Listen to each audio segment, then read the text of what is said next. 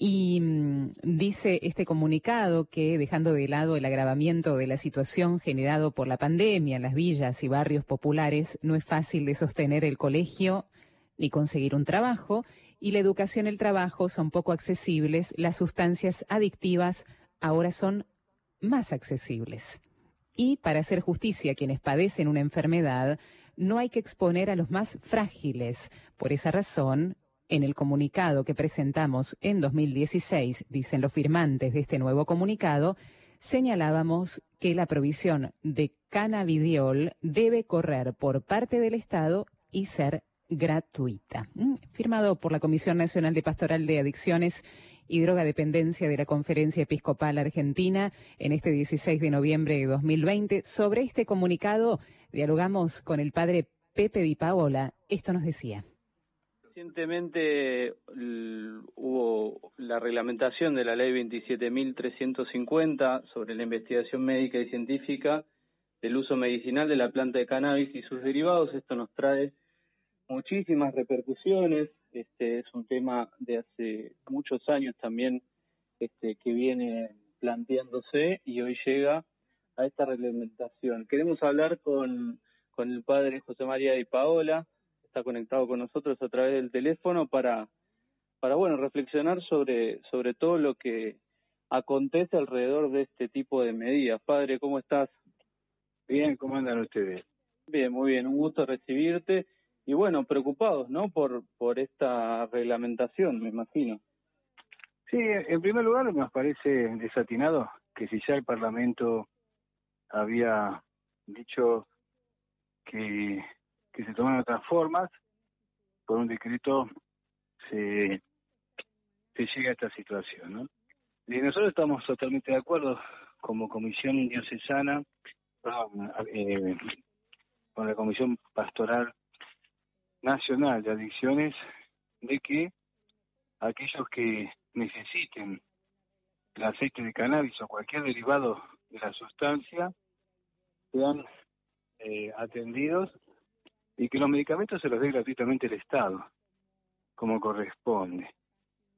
Lo que sí no queremos es el cultivo, que lo único que promueve es que lugares en donde se complejiza la situación, como las villas, se piense que se puede cultivar marihuana y se cultive la marihuana, eh, después excusándose bajo cualquier propósito, se incentive eso. Sabemos, nosotros porque nosotros nos vamos eh, mucho como muchos de los que están detrás de estas leyes, vimos el otro día esa fiesta de algunos grupos que sí lo lo precisan y otros grupos que realmente están detrás de la eh, este tipo de propuestas que quieren ser una especie de antesala de una legalización. Nosotros estamos trabajando en el día a día con los pibes pobres. Ellos trabajan en lugares tranquilos, en lugares de clases medias acomodadas, y sabemos que los pibes de los barrios pobres son los que más sufren una vez que entran en el terreno de la droga. Y la marihuana no, deja de ser la primera puerta de esto. Por eso realmente lamentamos que no se tenga en cuenta cuando se miran estas cosas la realidad total, y menos en medio de la pandemia. Cuando estamos todos trabajando, haciendo comedores, tratando de mitigar el problema de los barrios con las changas perdidas, dando un plato de comida, ¿no? Así que nos parece totalmente desatinada, sí nos, nos parece una agenda que viene de otros lados y que es una agenda nacional, ¿no? Sí, es, es inevitable pensar en el fin de año y pensar que no solo hay otros temas también que se, que se instalan eh, en un año complicado, atípico, pero van invadiendo estos temas, eh, la presentación también de la despenalización y, y legalización de la interrupción del embarazo, son cosas que, que, es lo mismo que hizo es lo mismo que hizo Macri cuando vino al Fondo Monetario Internacional. Claro, claro. Realmente nos encontramos ante, ante a países que no son libres ni soberanos y eh, la verdad es que eh, estas situaciones son complejas y sobre todo en el tema de los barrios pobres en donde muchos de los que hablan no pisan un barrio pobre. Nosotros vivimos en estos barrios y sabemos a través de nuestros centros de recuperación lo que sufren los chicos que entraron a partir de la marihuana. ¿no?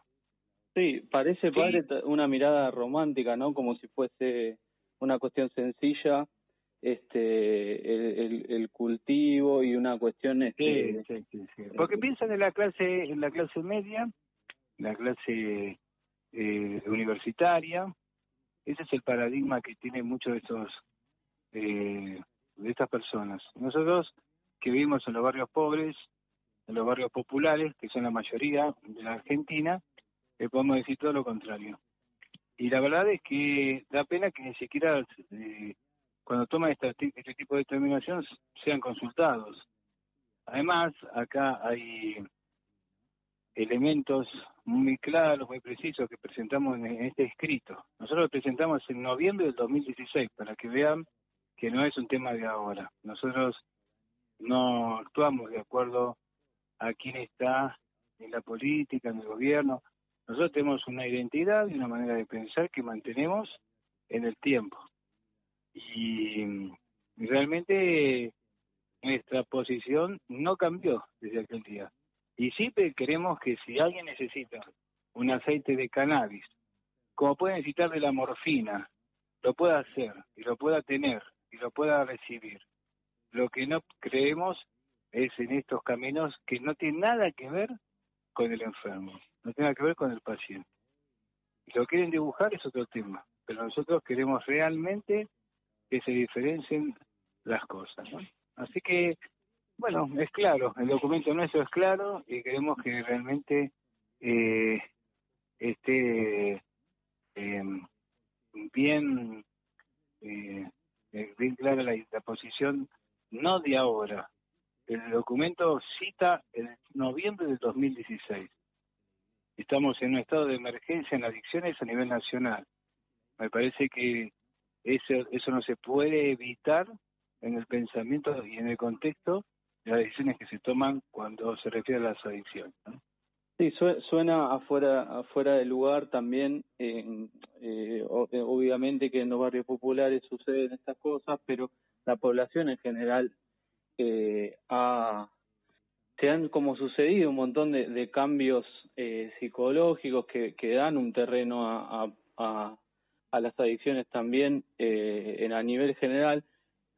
noto como mucho siempre en los planteos de la comisión y demás como una dosis de realismo que a veces, eh, por lo menos en el análisis, parece no estar presente, ¿no? Como que se viene con una ley, una medida y, no se habla con, con, con las organizaciones que sí están en el territorio muchas veces, ¿no? Entonces quedan desfasados lo que, lo que se quiere hacer y también alimentado por un montón de pensamientos y intereses que, que son desde otro lado, ¿no?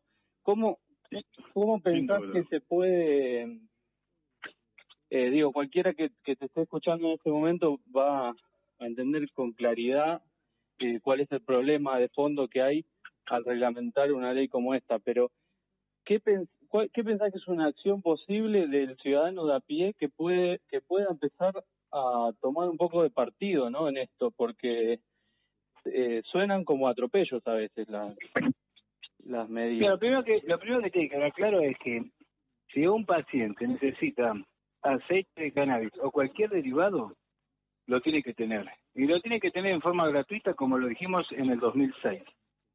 2016, perdón. Entonces, eh, esto no va en contra, como quieren plantearlo siempre, en especie de Boca y River, en contra de aquellas familias o personas que están enfermas.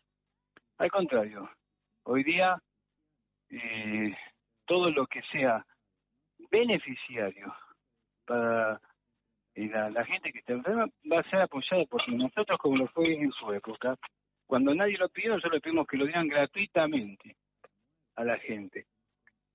En segundo lugar, es el autocultivo, es una propuesta de todos los grupos que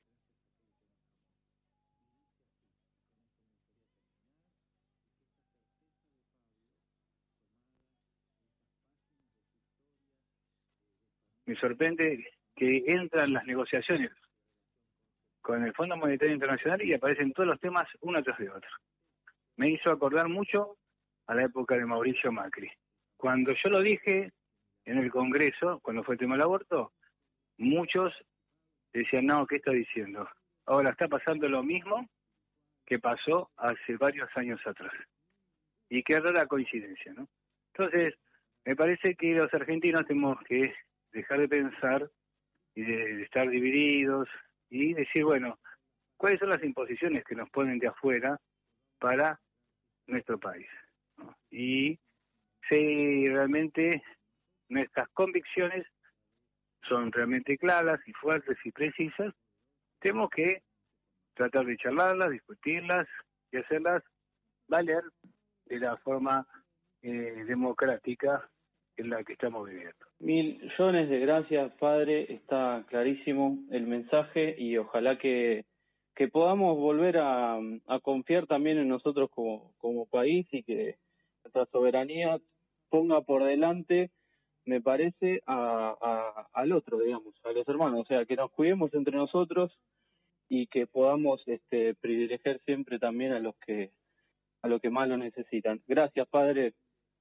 Bueno, un saludo grande y gracias a ustedes. ¿eh? Un abrazo.